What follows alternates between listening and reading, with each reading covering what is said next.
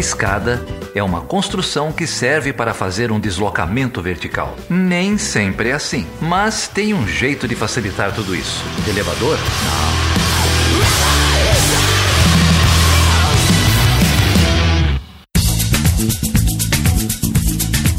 Seja bem-vindo e seja bem-vinda a mais uma edição do Chutando a Escada. Meu nome é Felipe Mendonça. E eu sou Geraldo Zaran. E hoje, Geraldo, a gente vai falar sobre o quê? Hoje a gente vai falar sobre pós-colonialismo, cara.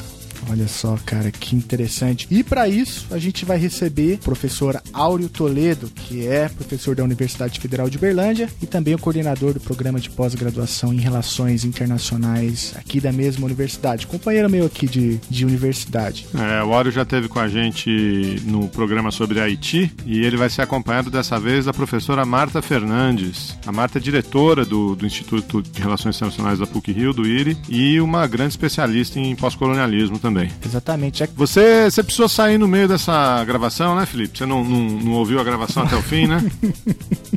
Mas você vai revelar os meus segredos assim? Não, cara, eu só tô te dando uma, uma, uma dica aí que rolou uma, rolou uma pistolagem no, no final do episódio, foi tiro para todo lado, acho Nossa. que você devia ouvir. Não, eu vou ouvir, eu vou ouvir, eu vou fazer esse esforço.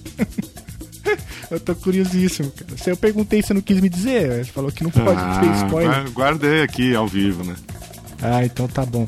Mas, Geraldo, antes da gente seguir pro papo, muita gente escreveu aqui comentando o último episódio do Ela Chutando a Escada com a Lola, do blog Escreva Lola Escreva. Você ouviu o programa? Ouvi, claro que eu ouvi. Grande Lola, acompanhada aí da Débora e da Carol. Um baita episódio, né? Olha só, muita gente escreveu, não vai dar para ler é, os recados de todo mundo, mas eu separei aqui dois. Um é da CH3. Ela diz o seguinte: Eu ouvi a Lola falando sobre o discurso de se tá com baixa autoestima, se veste melhor e passa na frente de uma obra, no episódio do Ela Chutando a Escada. E lembrei que um professor meu falou isso para as minhas colegas no meio de uma aula. Porra, mas que bela oportunidade de ficar quieto esse professor perdeu, hein? Pois é, né, rapaz? Tem gente que não, não entendeu ainda. É, no mesmo sentido, uma outra mulher contra o Witch, esses nomes do Twitter são bem complexos. Ela diz o seguinte: quando um cara mexe comigo no meio da rua, eu só me sinto pior do que o basal. Meus amigos me perguntam: e se fosse um cara gato te cantando no meio da rua? Essa gente não entende que a questão é poder sair por aí sem ser considerado um pedaço de carne. Oh, mas que galera escrota. Gente, homens, não falem nada, pelo amor de Deus. É, ou, ou, achou a menina bonita? Pergunta oi, qual é o seu nome? É, é, começa por aí, tá? Pois é, né? Sem pôr a mão, sem pegar, né? Sem, sem falar demais. Nossa, que galera escrota. Gente, vamos ouvir aí o que a mulherada tem, tá, tem a dizer sobre isso. E, Geraldo, você sabe que o mês de março é um mês bastante importante para a luta das mulheres, né? Aliás, tem toda uma campanha aí na Podosfera que é usando uma hashtag, né, o podcast delas. E aí, quem quiser é, contribuir, quem quiser procurar, enfim, outros podcasts com mulheres, vale a pena seguir essa hashtag. Mas a, o pessoal lá do Mulheres está numa campanha bem legal e eu gostaria de divulgar. Elas dizem o seguinte: possui colegas que desenvolvem trabalhos inspiradores na área? Você participa de projetos ou grupos de, de extensão ou pesquisa que merecem divulgação? Então vamos falar de mulheres. Nesse mês de março, compartilhem com a gente seu próprio trabalho ou de colegas que te inspirem. Aqui é uma chamada então para que a gente compartilhe pesquisas acadêmicas sendo realizadas por mulheres na área de relações internacionais. Pois é, março é o mês do, das mulheres no, no podcast, como muita gente aí já disse, é, é um mês de incentivo, mas todo mês é mês de mulheres no, na podosfera, né? Então, é, não parem em março, continuem o ano inteiro, todo ano. É, a gente já soltou um, um, episódio no finzinho de fevereiro do Elas. Hoje tem a Marta aqui falando e podem contar que vão ter muito mais mulheres podcasters e, e participantes aí no, no Chutando a Escada. Bom, Geraldo, e se alguém quiser fazer contato com a gente, como que faz? Nosso site está lá, é o chutandoescada.com.br. Você pode escrever por e-mail perguntas@chutandoescada.com.br. Estamos no Twitter, você já leu alguns aí, né, Felipe? O, o, o arroba. No Facebook também, Chutando a Escada. E eu queria ler aqui uma, um e-mail que a gente recebeu sobre o programa com o Tássio Frank, um programa sobre Amazônia. Um e-mail da Dani Mônica. É, e ela diz o seguinte: Olá, professores, tudo bem? Chamo Daniela, sou paraense, engenheira florestal, formada e pós-graduada na Amazônia. Trabalho com meio ambiente na Amazônia há 16 anos. Escuto podcasts há 3 e escuto vocês desde outubro de 2017. Gostaria de tecer alguns comentários referentes ao episódio Chutando a Escada número 40 com o professor Tasso. Confesso que quando vi pingar no meu feed um episódio sobre a Amazônia, torci o nariz. Eita, gente de fora vai falar da Amazônia. Bora ver. Sou muito entusiasta do assunto, além do mais, é sempre uma oportunidade de aprender. O professor Tasso teve uma vivência muito feliz de Amazônia. A gente percebe na fala dele o quanto ele se entregou de coração para o nosso tempo, as nossas distâncias, as nossas lutas para se enquadrar aos requisitos do Sudeste Maravilha. E falou lindamente das nossas vitórias, alunos que com gosto entram em uma universidade, entre outros exemplos citados. O professor Tasso teve muita coragem de ver o quanto a Amazônia encanta. Ele deve ser uma pessoa admirável, pois é fácil se acostumar com uma cidade grande, mas em sua fala apaixonada, a gente percebe que ele se entregou para a nossa região. Entretanto, algumas falas do especialista me deixaram muito ressabiada quanto aos demais assuntos que foram abordados nos programas anteriores. Me desculpem falar isso. Dani, você não tem que pedir desculpa, não. A gente está aqui para ouvir mesmo o que vocês têm que falar. É isso mesmo. Eu não vou ler o, o e-mail todo, que ele é muito longo, mas é, vou tentar aqui é, fazer jus às, às críticas e aos comentários da, da Daniela. E aí ela, ela deixa aqui dois pontos. Um, perguntaram para o professor quanto às hidrelétricas, citando o exemplo Belo Monte. O professor tristemente defendeu esses grandes projetos, pautado no caboclo que quer energia elétrica porque a consequência dela é o desenvolvimento que é preciso na região. E acrescentou muito tristemente que as comunidades que ficam em torno dos projetos perdem com a chegada de uma hidrelétrica, mas que toda uma nação ganha. Professores, Sabemos que quem ganha com a implantação de uma hidrelétrica na Amazônia e sabemos que não é o caboclo que está aqui na Amazônia. Como a gente fala aqui no Pará, o caboclo fica com a rebarba. Vocês lembram do último apagão que o Brasil teve em novembro de 2009? No dia do apagão, estava trabalhando no município de Itupiranga e lá ficou sem luz, igual a todo o resto do Brasil. Agora joga aí no Google Maps o município de Itupiranga e veja se fica próximo a UHE, Tucuri ou Itaipu. O que quero provocar com esta fala é: será mesmo que nós, amazonidas, saímos ganhando com alguma coisa em nome do desenvolvimento para os brasileiros? 2, né, o segundo ponto dela. Dizer que o Amazonas é uma área da Amazônia menos desflorestada por causa da Zona Franca de Manaus, vocês querem saber por que é menos desmatada? Porque não tem logística para escoamento de madeira. Sabe por que o Pará já é praticamente todo cerrado? Porque saiu muita madeira por estrada, pelos portos. Vou citar outro estado. Sabe por que Rondônia é o exemplo de forte desmatamento? Porque tem para onde escoar a madeira o Maranhão, o Amapá são assim também. E tem outra, o desmatamento no Pará é histórico, o desmatamento em Rondônia é histórico, o desmatamento na Amazônia maranhense é um projeto de colonização da região. Um especialista ainda comentou que o caboclo prefere trabalhar na Zona Franca do que viver de madeira. Professores, a gente sabe que quem trabalha na indústria não trabalha com atividade agrícola, são atividades, escolaridades, perfis completamente diferentes. Então fica aqui outro tropeço feio. Então, caros professores, sei que vocês têm o maior cuidado de escolher um convidado, o maior carinho pelo Chutando a Escada, nós ouvintes também temos, o maior carinho pelo podcast. Estamos torcendo para que tenha, estamos torcendo que tenham sido apenas deslizes momentâneos. Cordialmente, Daniela. Mas que meio bom, hein? Daniela, muito obrigado por comentar o episódio. Aliás, é, você não foi a única né, que comentou é, o episódio, muita gente comentou, compartilhou e muita gente questionou justamente esse ponto né, das hidrelétricas. Aliás, a Miris ela também escreveu para a gente fazendo esse contraponto, inclusive citou o pessoal lá da Universidade Federal de Rondônia, de um laboratório de gestão do território e geografia agrária da Amazônia. Então, eu acho que fica aí na agenda, né, Geraldo? A gente poderia fazer talvez um episódio é, sobre isso com essa perspectiva. É, a gente é, queria frisar, Daniela, que é, a gente respeita muito as opiniões dos nossos convidados, mas a gente nem sempre concorda com todas elas. É, a gente quis trazer o Tasso exatamente porque ele tem essa vivência na região.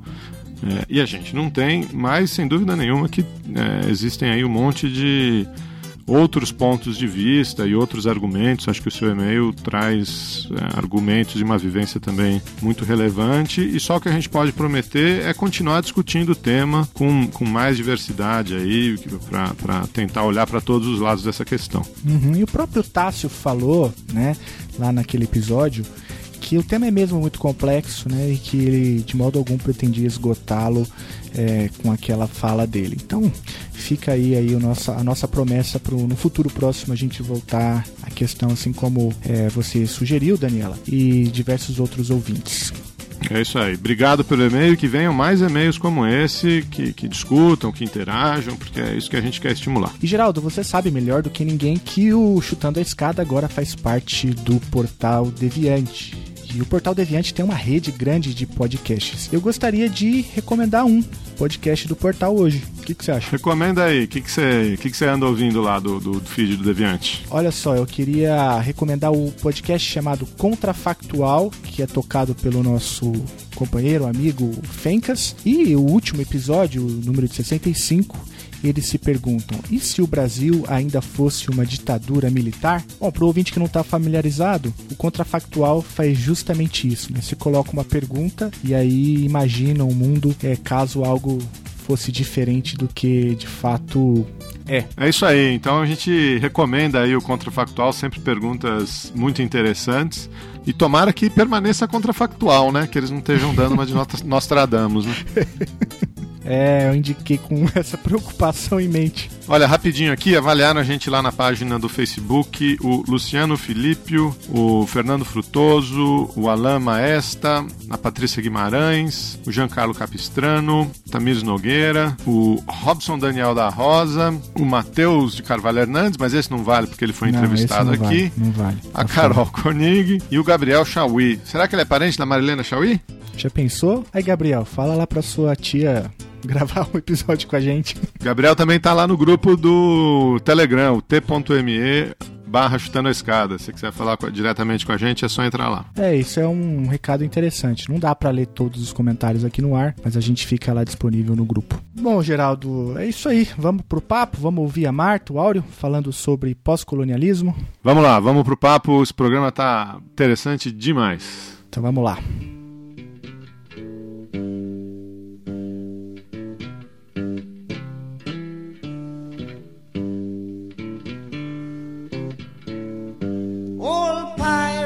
Stay rabbi, sold I to the merchant ships.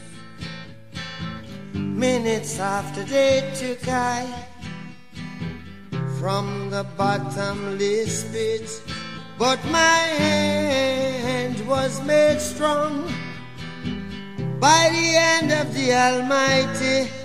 We forward in this generation triumphantly. Won't you help to sing these songs of freedom? Cause all I ever have redemption songs, redemption songs.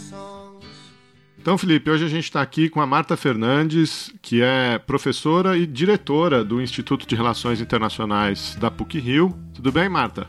Tudo ótimo, boa tarde. Muito, muito obrigado, Marta, por topar esse papo com a gente. Seja bem-vinda ao Chutão da Escada. Obrigada a vocês e prazer.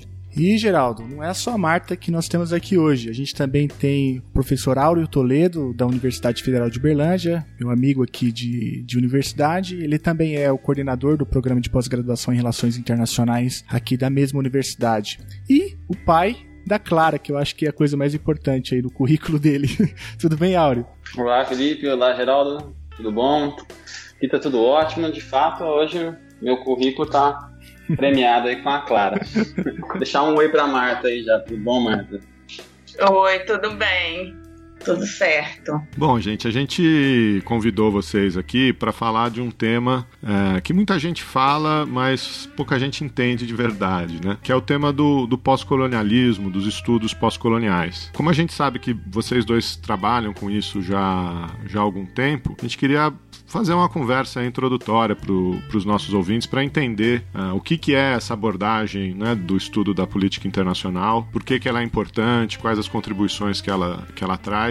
É, e queria deixar aí o, o microfone aberto para vocês. Né? Então, se vocês quiserem contar um pouco a trajetória de vocês com, com estudos pós-coloniais, ou, ou da onde começou essa abordagem. Eu acho que a gente pode falar um pouco sobre nossas experiências. Na verdade, até eu tenho muito em comum com o Áureo, porque a gente fez, ambos fizemos uma tese que trabalhava operações paz mas a partir dessa perspectiva pós-colonial. Quando eu entrei para o doutorado, é, eu sabia que queria trabalhar com operações paz a partir de uma perspectiva crítica.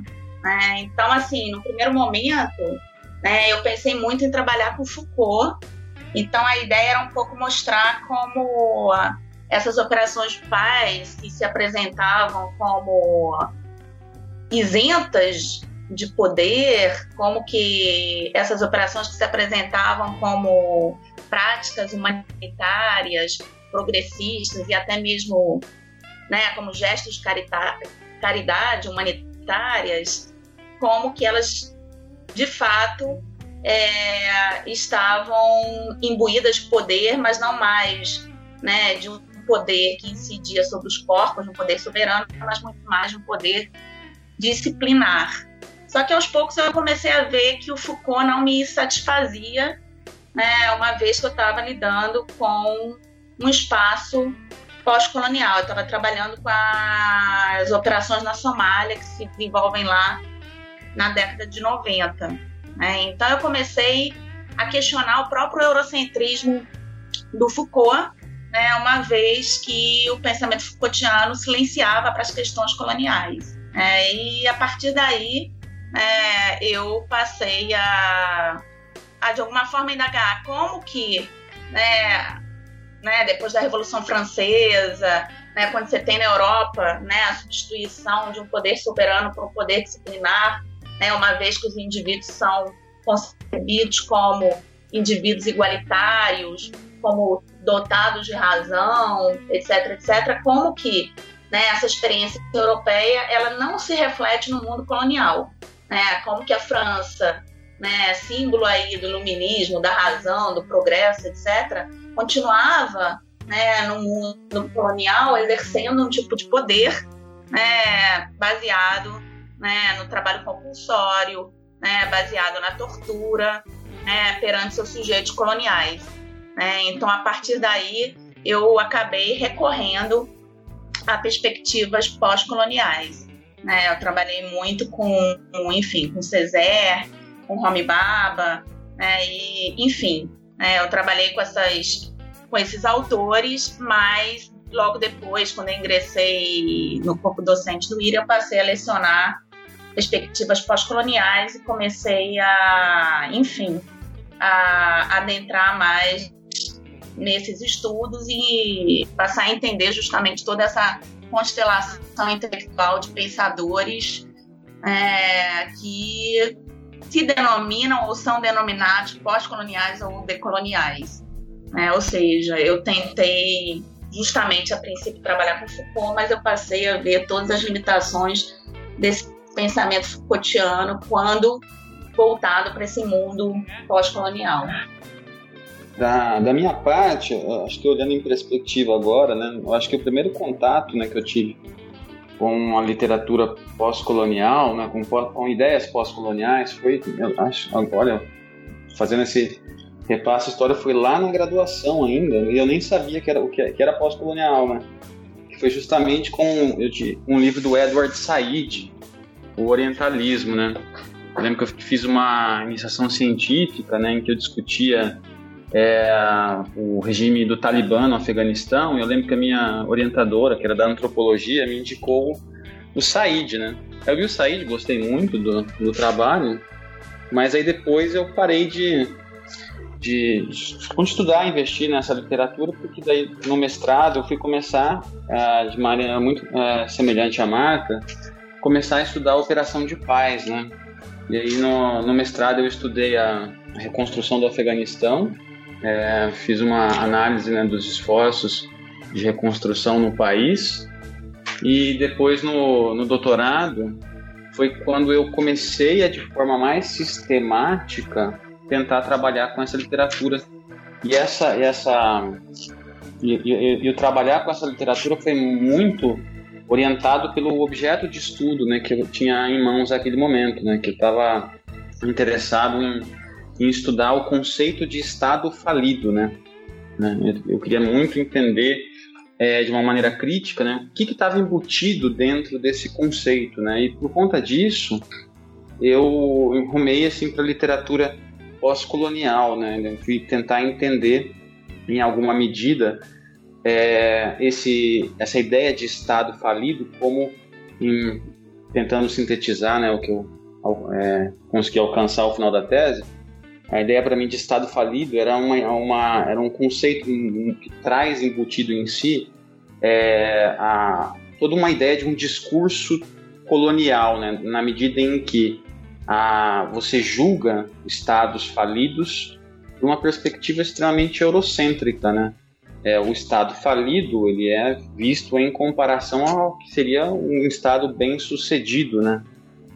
E aí todo essa, esse viés comparativo, né, desse conceito me levou a, a estudar cada vez mais a literatura pós-colonial. E aí é, foi, foi, foi, muito foi muito bacana, tive contato com o trabalho da Marta, do doutorado dela, Marta, as pessoas não, é, não sei se elas sabem, mas a Marta foi uma das, das avaliadoras, estava na minha tese de doutorado, ou na banca. Sim, claro.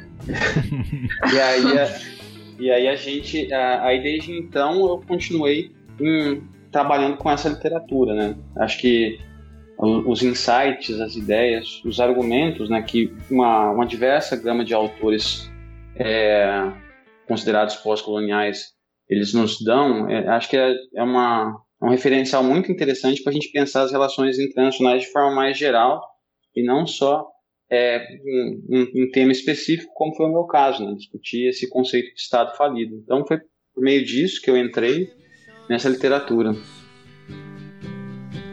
Emancipate yourselves from mental slavery. None but ourselves can free our minds. Have no fear for atomic energy. Cause none of them can stop the time. How long shall they kill our prophets while we stand aside and look? Ooh, some say it's just a part of it. We've got to fulfill the book. Won't you help to sing these songs of freedom? is all I ever had. Redemption songs, redemption songs, redemption songs. Eu, eu queria fazer um gancho com essa última fala do Áureo, né? Ele, acaba de mencionar que essa perspectiva pós-colonial ela serve para entender não só as operações de paz, tema este que vocês dois se debruçaram, mas é, uma, é um arcabouço que nos permite entender as relações internacionais como um todo, né? Então eu queria, antes da gente então aprofundar para a discussão, eu queria que vocês dissessem para os nossos ouvintes quais são os pressupostos básicos da perspectiva né, pós-colonial. É, o, o que, que não pode faltar em qualquer abordagem pós-colonial, né? Vocês já fizeram, já, já, já deram algumas pistas, né? Quando citaram, por exemplo, o, o eurocentrismo como um, um contraponto, né? Sempre fazendo este contraponto contraponto. Mas, enfim, de maneira mais é, didática, é, sistematizada, como, o que, que vocês acham que, que seria o núcleo duro da perspectiva pós-colonial? Como eu falei para vocês, a gente não tem muito uma coerência entre as diferentes perspectivas pós-coloniais e decoloniais, mas acho que a gente pode sim identificar alguns pressupostos comuns, né? E sobretudo como que o pós-colonialismo se insere na disciplina das relações internacionais. assim, é, do meu ponto de vista, uma questão central dessas perspectivas é justamente mostrar alguns elementos de continuidade em relação à experiência colonial, ou seja, mesmo finda a colonização formal, né, a gente vai ter na contemporaneidade a manutenção né, de um discurso de depreciação, de inferiorização da diferença. Ou seja, aqueles binarismos que existiam na época colonial entre né, colonizador e colonizado, é, primitivo, bárbaro versus é, os espaços da modernidade, do progresso, né, eles continuam em operação, embora com novas conotações. Né? Então, por exemplo, né, durante a Guerra Fria, a gente teve aí o aparecimento de uma nova gramática que colocava né, os desenvolvidos, países desenvolvidos perto do subdesenvolvimento. A gente tem essa outra gramática que o Aura acabou de trazer, né? Estados democráticos, bem-sucedidos versus estados falidos. Então, assim, eu acho que um dos pontos fortes do pós-colonialismo é justamente mostrar né, essas práticas coloniais ainda em funcionamento, né? E essas práticas coloniais que não se confundem com necessariamente com práticas centradas na violência física.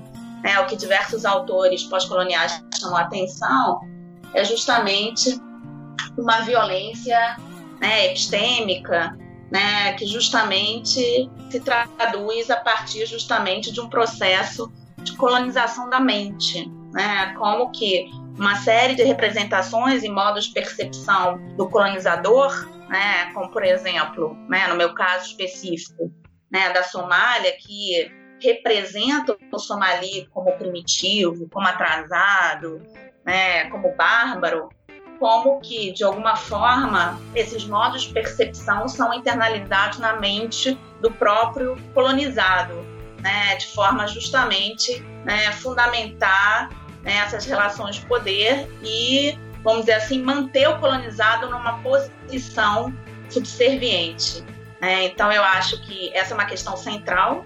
E uma outra questão que eu acredito que seja central na perspectiva pós-colonial é lançar luz né, aos atores, vamos dizer assim, subalternos. Né? E isso dialoga diretamente com as relações internacionais, uma vez que a gente sabe né, que as relações internacionais foram centradas nos estados. Né? E não só nos estados, né, mas se a gente pegar né, a corrente mais influente, a corrente hegemônica, o realismo, a gente vê justamente essa centralidade que as grandes potências alcançaram, como que na Guerra Fria o conflito bipolar se torna o conflito central, por exemplo, e como que as teorias das relações internacionais tenderam a negligenciar os aspectos culturais e históricos que são retomados pelo pós-colonialismo, pelas perspectivas pós-coloniais. Então, eu acho que assim, central aí é justamente tirar esse foco do Estado e lançar luz a outras cosmologias, outros modos de vida, a outras histórias alternativas, é, lançar luz a outros atores, aos indígenas, a justamente povos é, que foram desvalorizados historicamente. E nesse sentido, justamente mostrar que as dimensões culturais importam, né? Então é um pouco assim, se eu tivesse que falar assim, um núcleo duro dessas perspectivas é justamente uma tentativa de ouvir outras vozes, de empoderar né, outras vozes e também esse frisar, né, ou seja, o, o fato dessas perspectivas justamente estarem o tempo inteiro martelando na ideia de que o colonialismo ainda se faz presente aí na contemporaneidade. E não é de estranhar isso, uma vez que eu acho que vocês acompanharam a Third World Quarterly, que recentemente uhum. publicou um artigo falando dos benefícios aí do colonialismo. É, ou, por exemplo, acho que foi até o Reginaldo Nasser colocou no Facebook, né, falando sobre o The Crown, a uhum. série, como que, ou seja, há toda uma releitura do colonialismo tentando justamente apresentá-lo de uma forma benevolente, né? Uhum. Então, assim, existem inúmeros indícios né, que mostram como que o colonialismo ainda se faz presente, né? Tanto o colonialismo em relação aos outros que estão fora do Estado, como o colonialismo interno. Que a gente vê hoje no Rio de Janeiro com a intervenção federal. Ah. Ou seja, como que alguns grupos, né, os favelados, negros e pobres, continuam sendo vistos como cidadãos, como externos da nação e como justamente alvos dessas práticas que a gente pode definir né, muito bem como práticas coloniais. Antes de passar a bola para o Áureo, só, só dar aqui um recado pro, pro nosso ouvinte que o Reginaldo Nasser, que foi citado agora pela Marta, teve aqui no stand da escada, né? No, se eu não me engano, no, no episódio de número 35, isso, no chute 35. Ele falou também da série The Crown e falou deste artigo que a Marta acabou de citar no Third World Quarterly, né, que deu uma repercussão, né, todo o, né, o corpo editorial depois pede demissão, enfim, foi, uma, foi, um, foi um, grande, um grande estrondo na área.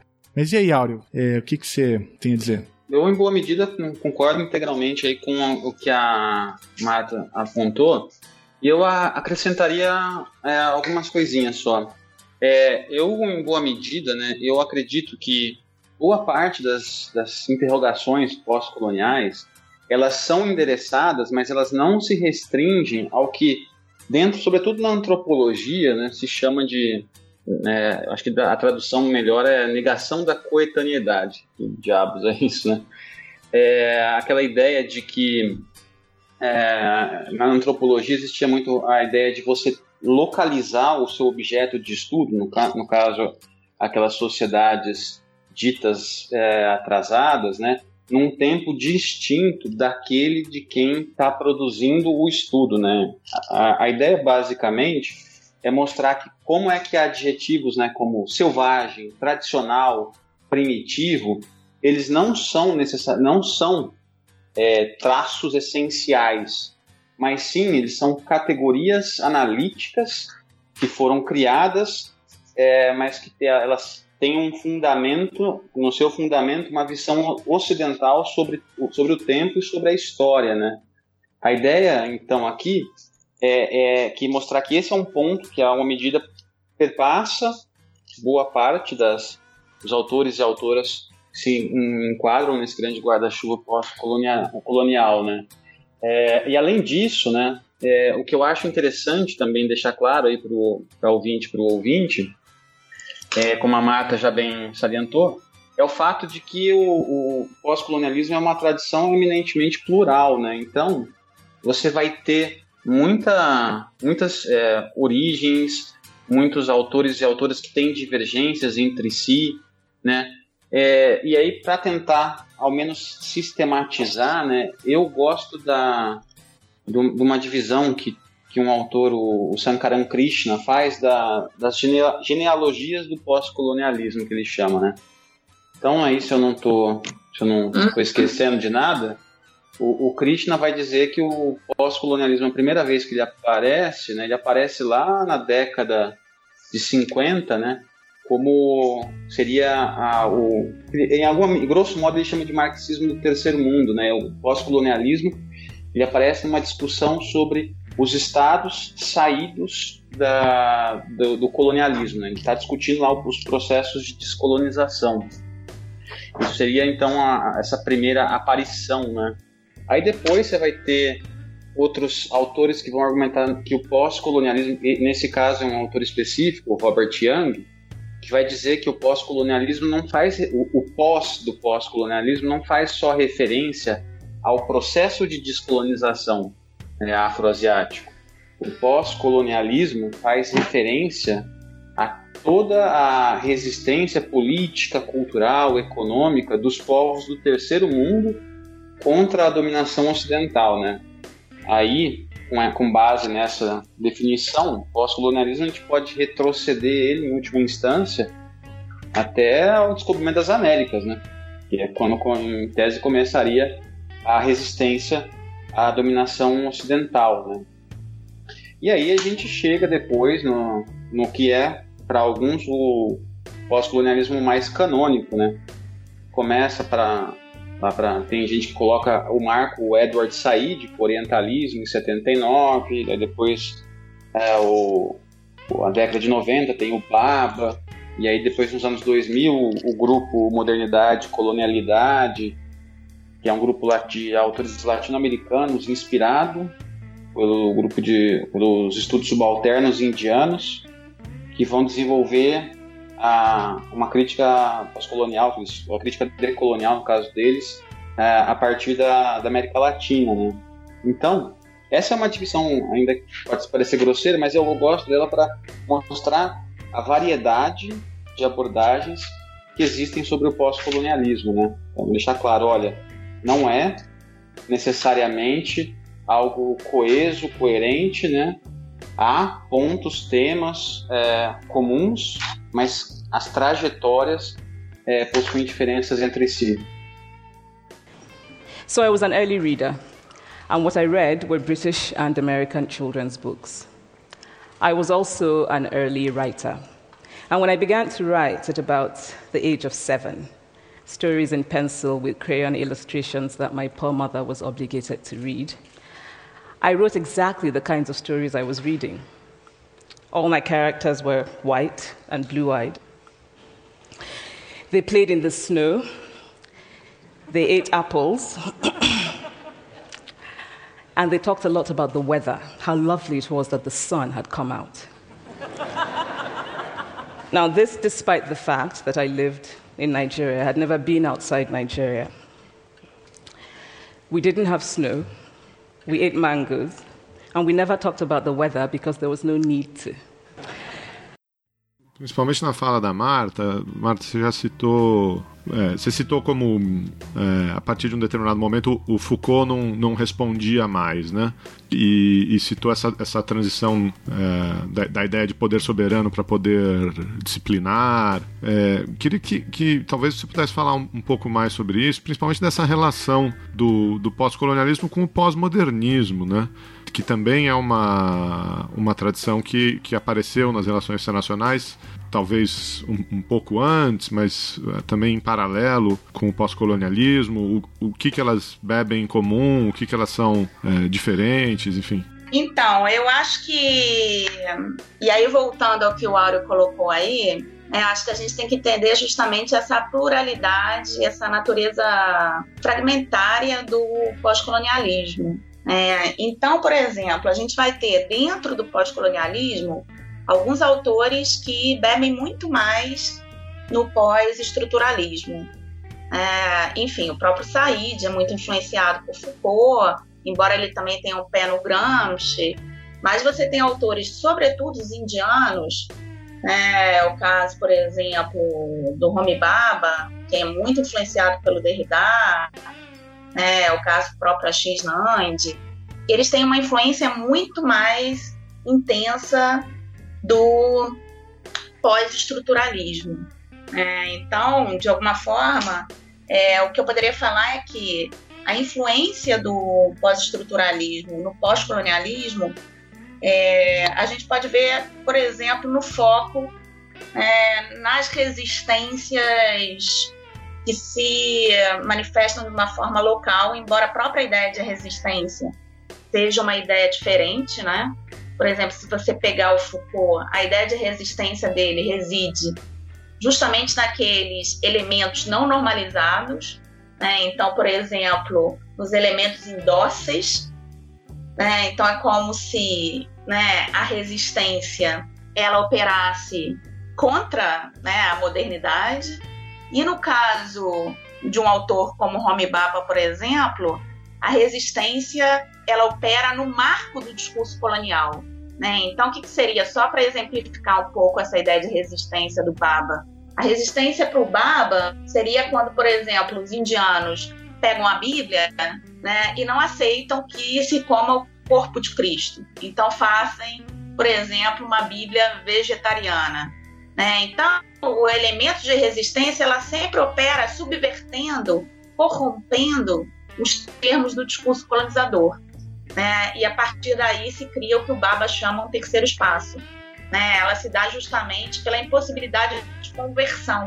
uma vez que esse colonizado ele não é uma tábula rasa, ele não é um vazio que vai ser né, justamente convertido pelos códigos do colonizador.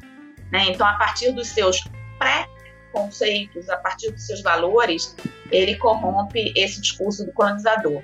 Então, voltando lá à questão, né? Então, você tem uma forte influência né, do pós-estruturalismo no pós-colonialismo, mas o pós-colonialismo ele é muito mais propositivo. Ele, por exemplo, presta muito mais atenção também às questões raciais, que são um pouco, vamos dizer assim, silenciadas pelo pós-estruturalismo. em relação a essa crítica do Foucault, eu acho que, que assim, que diz respeito aos silêncios do Foucault, que para muita gente não atrapalha a sua pesquisa, uma vez que não era objeto de atenção dele. Só que o que eu trago à tona é que não dá para a gente pensar a modernidade né, na França, nos espaços europeus, sem levar em consideração como que essa modernidade, para se constituir, dependeu de um outro movimento, que é tornar né, o colonizado, o negro, um bárbaro. Ou seja, é justamente essa construção que nos permite falar do progresso da Europa, que nos permite falar da modernidade europeia. Né? É como Fanon dizia, né? a civilização europeia ela é dependente desse outro colonial. Né? Ela se funda justamente a partir da construção desse outro como, como primitivo, como bárbaro, como atrasado. E esse elemento de co-constituição né, entre a Europa e suas colônias foi simplesmente, vamos dizer assim, silenciado, ou seja, o Foucault faz vista grossa aí em relação é, a essa questão. Por exemplo, existe um autor que é o Césaire, quando ele vai falar do nazismo, né, de todo né, a, a, o genocídio a partir daí, ele vai falar né, o que causa estranheza em relação ao nazismo é justamente que práticas que eram habituais, que eram corriqueiras no mundo colonial, de genocídio dos povos coloniais, agora são levadas para dentro né, do, do ambiente europeu e passa, passam a incidir sobre o próprio né, homem branco. Né? Então, de alguma forma, eu acho que um exercício importante feito pelas perspectivas pós-coloniais e que não é feito, né, vamos dizer assim, pelas, pelos pós-estruturalistas, né, reside justamente em quê? Reside justamente em embaralhar esses mundos. Não dá para falar da França metropolitana, né, não dá para falar da França continental sem falar da França colonial. Né? Esses mundos eles estão intimamente conectados. Né? E isso acho que é uma grande contribuição por parte de teóricos pós-coloniais. Agora, claro, existem alguns autores pós-coloniais que aí se afastam ainda mais do pós-estruturalismo. Né? E eu acho que é o caso, por exemplo, né, do próprio Césaire, do próprio Fanon, que tendem a recorrer a uma linguagem um, um, pouco mais essencialista. Né? No caso do Césaire, né, de todos os teóricos ligados né, ao movimento da negritude, existe toda uma tentativa de resgate de um passado, de revalorização né, da cultura africana, né, dessa ancestralidade africana. Né? Não é que eles sejam ingênuos né, a ponto de pensarem, por exemplo, que é possível retomar um passado orgânico, não contaminado pelo imperialismo mas é porque eles estão acreditando que, num contexto de luta política, é importante, sim, afirmar positivamente a diferença. Né? E, e, esse movimento é um movimento que a gente vê cada vez mais crescer né, nos dias atuais, né, que vem sendo resgatado pelo próprio movimento negro, enfim, que é justamente essa ideia de um, vamos dizer assim, de, de retomar né, o passado para reconstruir um futuro um futuro alternativo, que é uma abertura justamente para outros modos de vida, para outras cosmo cosmologias, para outras formas de, de entender o mundo. E hoje a gente vê, por exemplo, todo um resgate, por exemplo, da ontologia da filosofia africana, por exemplo, o Ubuntu, né, que justamente vai colocar essa ideia de que os indivíduos não são atomizados, mas são interconectados, né, de que eles só ganham a existência na relação com os demais. Então existe também né, um certo essencialismo, nem que seja um essencialismo como a Spivak fala, estratégico, e pode ser severamente questionada aí pelas correntes pós-estruturalistas, né, que vão pensar nessa morte do sujeito soberano. Então, acho que um pouco nesse sentido. Eu acho que não, não me sobra muito a acrescentar. Eu acho que para tocar nessa questão do Geraldo, acho que um, um recurso interessante, pelo menos para mim, é pensar a questão do Geraldo, né? Só lembrando é a, essa, né, se eu entendi corretamente, a discussão do, do pós-estruturalismo, pós-modernismo, pós-estruturalismo, né, com o pós-colonialismo, né? Eu acho que uma maneira interessante da gente mostrar uh, esses diálogos, né, e as tensões, como a Marta já apresentou, é discuti-lo a partir da própria obra do, do Said, né?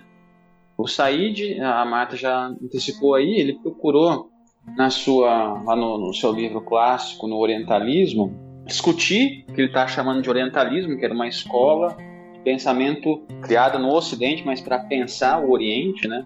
Não à toa o subtítulo, né? É, do livro do Said, o, o, como Oriente é, o como Ocidente inventou o, o Oriente. Mas nessa, nessa obra, o Said ele vai tentar equilibrar uma, uma tradição pós-estruturalista e a tradição marxista gramsciana, né? Do pós-estruturalismo, é, nessa obra, o Said vai pegar a ideia Foucaultiana do, de poder produtivo, né? O poder não é só aquela coisa que restringe, que impede. O poder é capaz de criar, é, no caso, por exemplo, que está falando subjetividades, né? Então, é, por exemplo, quem é o oriental? Né? Isso, o oriental, seria uma criação também do Ocidente. E aí, o Gramsci, ele pega a, toda a discussão sobre cultura, sobre sociedade civil, para mostrar como a dominação também precisa desse elemento da sociedade civil para se consolidar. Por isso que ele tem a ênfase na, na academia, na, nessa escola oriental. O que está querendo mostrar né, é como essa escola orientalista ela foi de fundamental importância para a dominação ocidental no Oriente, né? Eu sempre procuro na, nas minhas aulas, quando eu tenho que falar do Said, né, perguntar para as alunas e para os alunos, né, tipo, que, quando vocês pensam no, no Oriente, o que, vem à cabeça de vocês, né? Aí tem um, ah, hoje tá mais, o pessoal está mais politicamente correto, eles evitam falar, mas vezes outro aparece, ah, terrorista, é, as, as mulheres é, são sempre sem roupa e tal, lá no Oriente, né? Aí a, a questão é, que o Said no livro vai mostrar é que esse imaginário né, que nós temos sobre o Oriente, ele não pode ser dissociado da conjuntura na qual esse Oriente estava inserido no momento, né? Oriente, no caso, o Oriente Médio, mais particularmente. Não dá para achar que os, os orientalistas, os, os, orientalistas agora, os ocidentais que estudavam e foram para o Oriente para estudar os povos da região, não dá para pensar, ah, eles chegaram lá e de forma ingênua só pegaram e anotaram tudo, né? O que eles anotaram, o que eles documentaram, não eram as características inatas daqueles povos. Aqueles povos, a forma como eles documentavam, ela estava inescapavelmente inserida dentro de relações de poder, relações coloniais. Então, essa a produção desse conhecimento sobre o Oriente que o Said está criticando, ela está é, inescapavelmente relacionada com a, a, a conjuntura colonial por, pela qual a região está inserida. Então, se o, as mulheres estavam, é, na maioria das vezes, ah, tavam, andavam sem roupa ou estavam se oferecendo para os ocidentais, não é porque essas mulheres eram né, é, naturalmente dessa forma, não. Elas estavam inseridas dentro de uma conjuntura colonial que as, no mínimo, as condicionava a atuar dessa forma, né?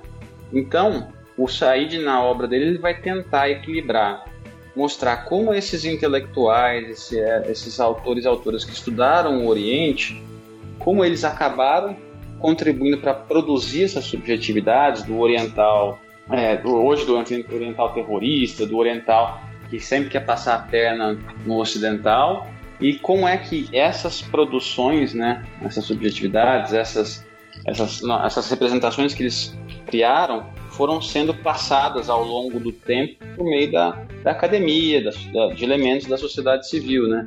Isso mostra um pouco como é que você tentou equilibrar pós-estruturalismo com uma perspectiva, no caso gramsciana, mais materialista, né?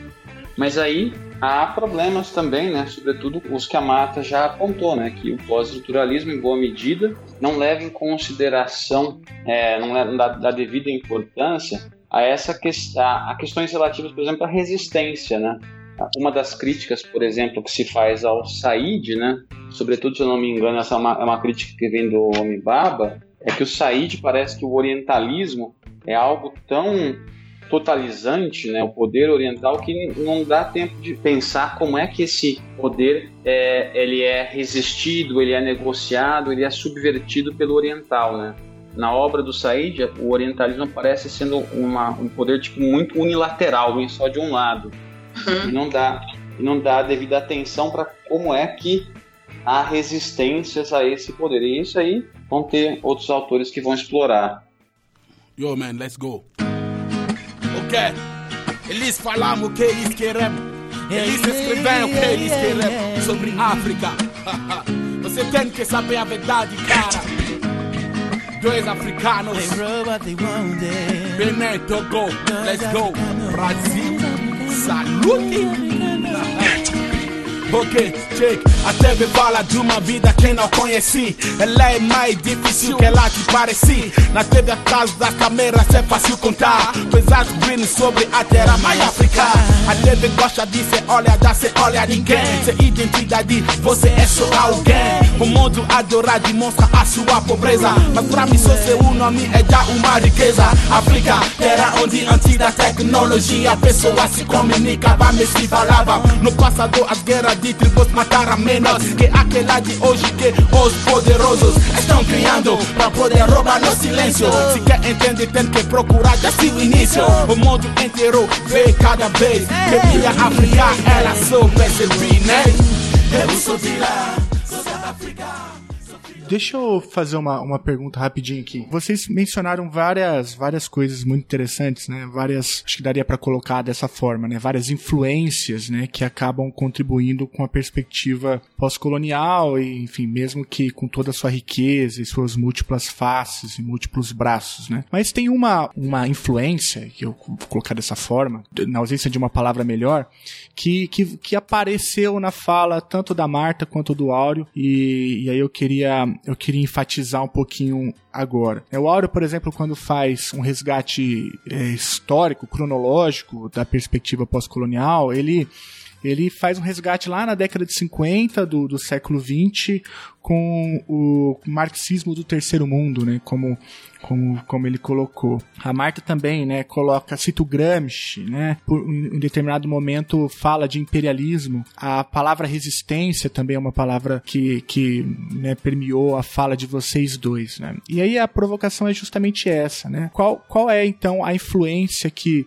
o, o, marxismo, mais especificamente a teoria do imperialismo, com, também com seus múltiplos braços, né? Qual é a influência que isso trouxe para o debate pós-colonial? Porque, a princípio, né, é, pelo menos para mim, me parece que a discussão do pós-colonialismo ela é um desdobramento possível da discussão do imperialismo, né? Tem, tem alguma coisa a ver? Bom, eu acho que e aí novamente colocando que o pós-colonialismo e essas perspectivas não são um corpo unitário, um corpo homogêneo, mas com certeza há uma forte influência do marxismo em geral, né, das teorias do imperialismo também, sobre um, os pensadores pós-coloniais, alguns deles. Né? Só para citar um caso, eu sempre gosto de citar o caso do, do. Né? O Césaire é um pensador que era da Martinica, e que uh, vai viver na França, vai estudar na França. Né? E lá, é, justamente, é um dos fundadores desse movimento, que é o movimento da negritude, muito ligado aos intelectuais negros que estavam lá na diáspora em Paris. É, e o Césaire era membro, foi deputado pelo Partido Comunista Francês. Mas depois ele se desvincula do partido. E qual que vai ser justamente a justificativa dele para, de alguma forma, se afastar do marxismo, né? O que ele falava é que o marxismo precisava ser descolonizado, ou seja, ele não rejeita completamente o marxismo, mas fala que ele teria que ser matizado e deveria ser colocado a serviço dos povos negros. Né? O que ele tenta justamente colocar é como que o marxismo não prestou atenção à questão racial né, e para as questões relativas especificamente aos povos colonizados. Que ele dizia que o negro era duplamente alienado e duplamente explorado, não apenas como classe desfavorecida, mas também racialmente, pelo fato né, dele ser negro. Ou seja, todas essas questões que hoje vêm sendo trabalhadas com a própria ideia de interseccionalidade. Ou seja, é que de alguma forma coloca essas sobreposições né, da ideia de gênero, de classe, né, de raça, por exemplo. Então, uma série de autores decoloniais retomam essa ideia justamente para mostrar que, uma vez finda, vamos dizer assim, as hierarquias de classe, né, isso não seria suficiente para colocar um fim às hierarquias coloniais, uma vez que a questão racial também é uma questão estruturante na sociedade. E aí o Quijano, por exemplo, coloca isso muito bem, quando ele vai disputar com outros autores pós-coloniais a origem da modernidade. Ele vai colocar na descoberta, na, vamos dizer assim, a conquista da América, essa essa origem da modernidade, já que a modernidade está intimamente ligada à, à colonialidade, não dá para pensar separado.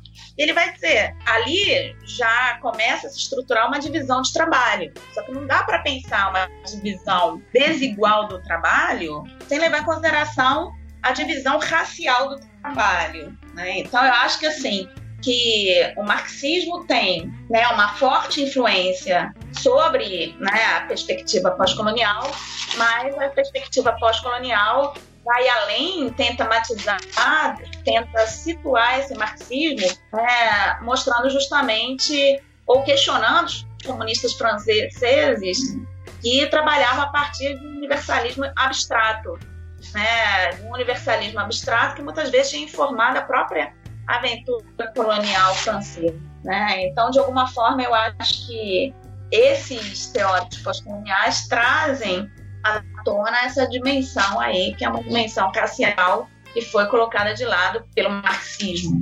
É, nessa, nessa discussão, eu acho que vale a pena só, é, queria, queria acrescentar, é, a partir de uma perspectiva histórica, né, é, a questão do, de, de, como essa discussão é, sobre o imperialismo né, também ela influenciou, influencia, influenciou toda a discussão sobre é, toda a discussão pós-colonial, né? Tem um, o, um dos autores que, que eu gosto, né, o Robert Young, no começo do livro dele, ele faz uma coisa que eu acho bem didática, que é apresentar alguns conceitos que ele considera centrais, né? E aí, dentro desses conceitos, ele apresenta o conceito de colonialismo, o conceito de imperialismo, depois o conceito de neocolonialismo e aí depois o conceito de pós-colonialismo, né? Aí, na visão do, do, do Yang, o colonialismo teria a ver com interesses econômicos, né? É, em boa medida, né? Aí seria basicamente você ir lá na colônia para extrair as colônias de extração, né? e depois as colônias, os assentamentos, né, você se assentar. Mas, em boa medida, o Yang vai a, a, a argumentar que a colonização ela não era, ela não estava primariamente preocupada com transposição de valores culturais, digamos assim.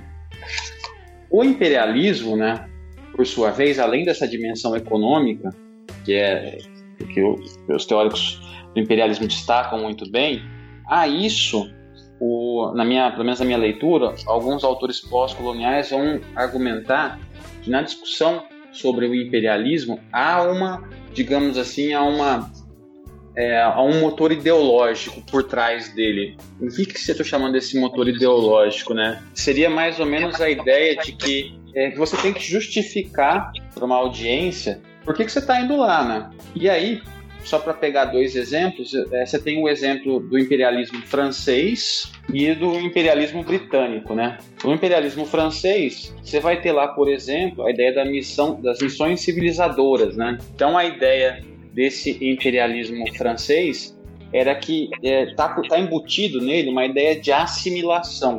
É possível você assimilar o colonizado, né? Então, se parar para pensar, esse talvez seja um dos principais paradoxos do colonialismo francês, né? De um lado, foi um, se é que é possível dizer isso, mas foi, você tinha é, alguns elementos, você tinha alguns elementos, em alguma medida, progressistas nessas ideologias imperiais. Em que sentido? Os franceses investiram em educação né, nas colônias, né? Então, se parar para pensar, boa parte de intelectuais anticoloniais Fanon, Césaire, Ho Chi Minh também, o Yang coloca, eles vieram, eles tiveram um plano de fundo da colonização francesa, eles tiveram acesso à educação e aí passaram a questionar o imperialismo francês. Só que esse pressuposto da assimilação de que é possível transformar o, o selvagem, o colonizado, em um dos nossos, é a, a, a, a outra parte é, extremamente problemática, né? Porque você parte do pressuposto de que a cultura a, desses, desses povos tem que ser relegadas, né? Não tem que prestar muita atenção. Nessa, então, ó, o modelo francês não tinha respeito, sim, empatia pela cultura, pela língua, pelas instituições dos povos que estavam sendo colonizados, né? Os britânicos, por exemplo, é, por outro lado, na verdade, a, o, o que estava embutido, né, na, vamos chamar nesse imperialismo britânico, era uma ideia de associação. Você não vai assimilar os povos britânicos, né? Você vai fazer, vai ter uma associação com eles. Enquanto que na França, por exemplo, você tinha as colônias eram departamentos além mar, né? Então você vê que fazia parte da, da ideia da, de, uma, de uma pátria francesa, mas, mas eles estavam além mar na, no colonialismo britânico.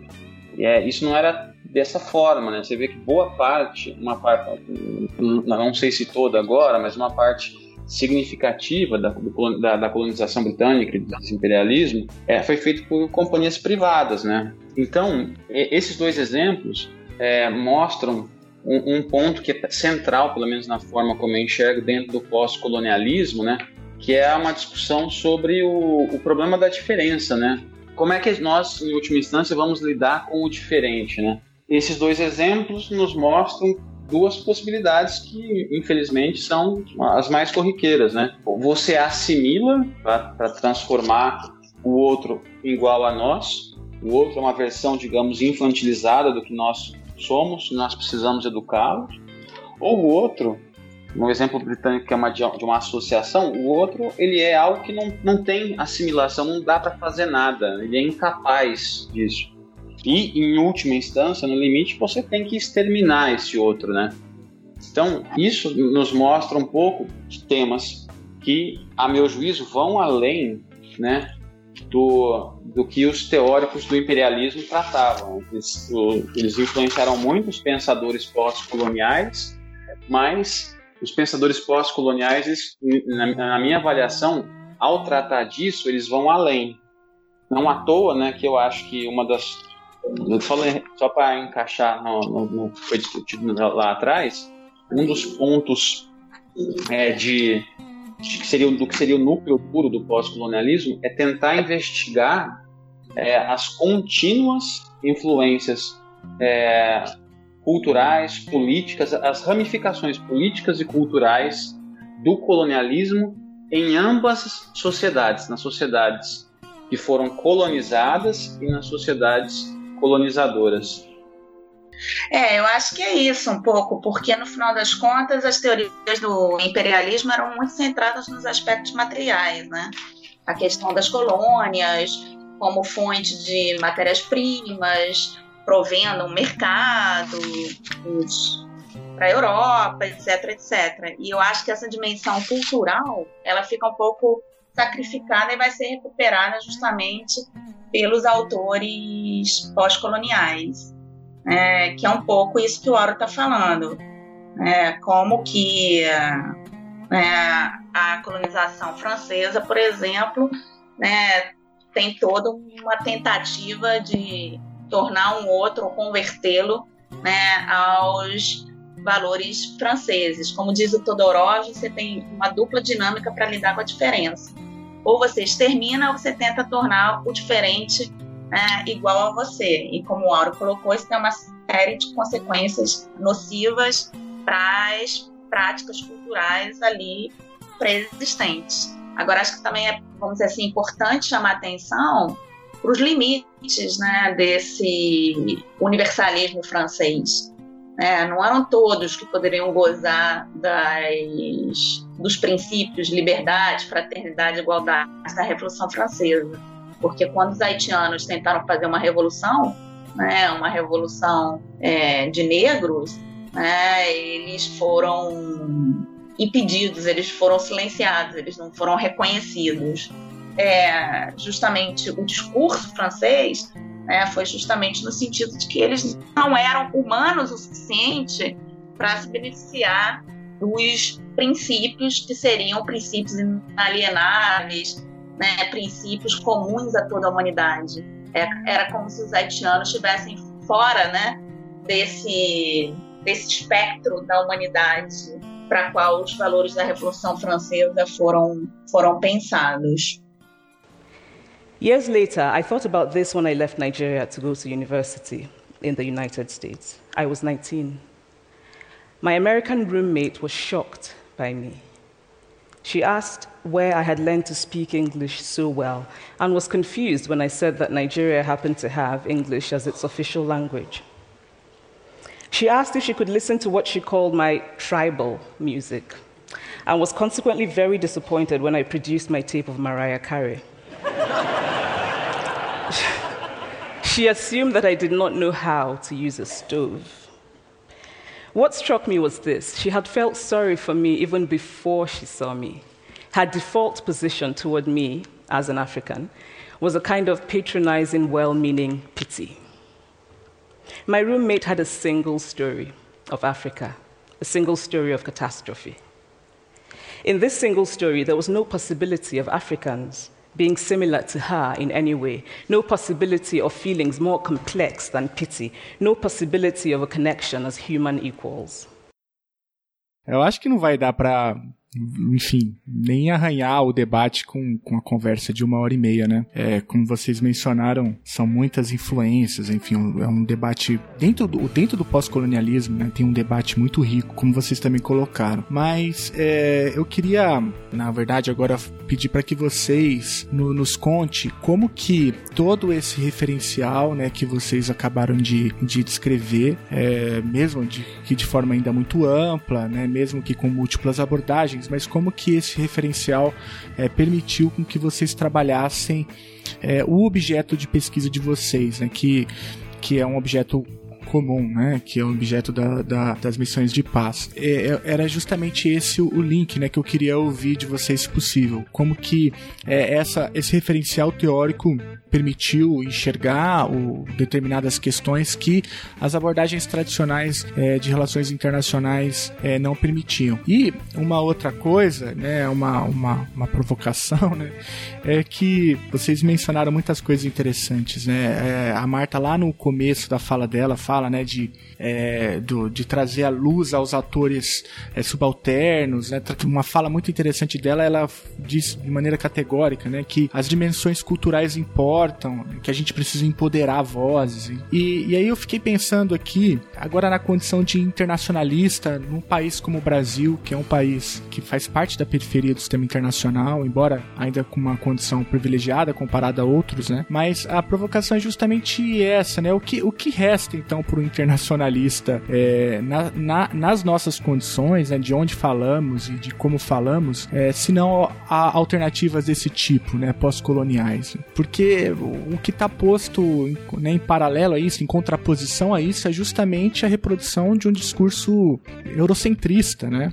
Em relação ao meu objeto de estudo, é, eu acho que a introdução da perspectiva pós-colonial me fez justamente colocar em xeque a própria ideia das novas operações de paz, né? Eu, ao longo da minha tese, eu usei esse termo novas, sempre entre aspas, para justamente tentar mostrar como que, né, apesar né, dessas operações de paz se diferenciarem por exemplo, da colonização, apesar de ser uma nova forma de intervenção, elas ainda estariam informadas por esse velho discurso que, de alguma forma, deprecia a diferença. Então, assim, na minha tese, o que, que eu fiz? Eu analisei o discurso da Itália em relação à Somália e aos somalis na época da colonização e depois o discurso da ONU dos principais atores envolvidos como o caso né, dos Estados Unidos. E aí, enfim, eu me deparei, né, eu analisei discursos que apareciam na mídia, no New York Times e no Washington Post, e eu me deparei, por exemplo, né, com determinadas falas, por exemplo, do Smith Hempstone, que vai falar, por exemplo, que como os britânicos e os italianos já haviam descoberto, os somalis são traidores, os somalis são assassinos, os somalis são ávidos como seu país. E daí a recomendação dele era justamente que né, os Estados Unidos não se envolvessem na Somália. Ou seja, a ideia é justamente que aquele conflito era um conflito relacionado unicamente a fatores endógenos, ao modo de vida somali, ao modo de vida clânico, é, mas não se levava em consideração, por exemplo, é, todas as influências externas internacionais sobre o conflito. Por exemplo, o fato de que na Guerra Fria quem armou os somalis né, foi, em primeiro lugar, a União Soviética e depois de 77 os Estados Unidos. É, então, de alguma forma, esse discurso né, de que os somalis seriam guerreiros naturais né, é, foi um discurso que se encontrava desde a época colonial. Né? Então, de alguma forma, é, essa perspectiva me ajudou justamente a politizar esse debate de operações pais. Sempre se entendeu, por exemplo, ou de uma forma hegemônica, se entendia que o problema central né, do fracasso da operação da Somália era um problema técnico, era um problema de coordenação de esforços entre os Estados Unidos e a ONU. Né? E o meu argumento foi um pouco né, a ideia de que era, era preciso politizar esse, esse debate.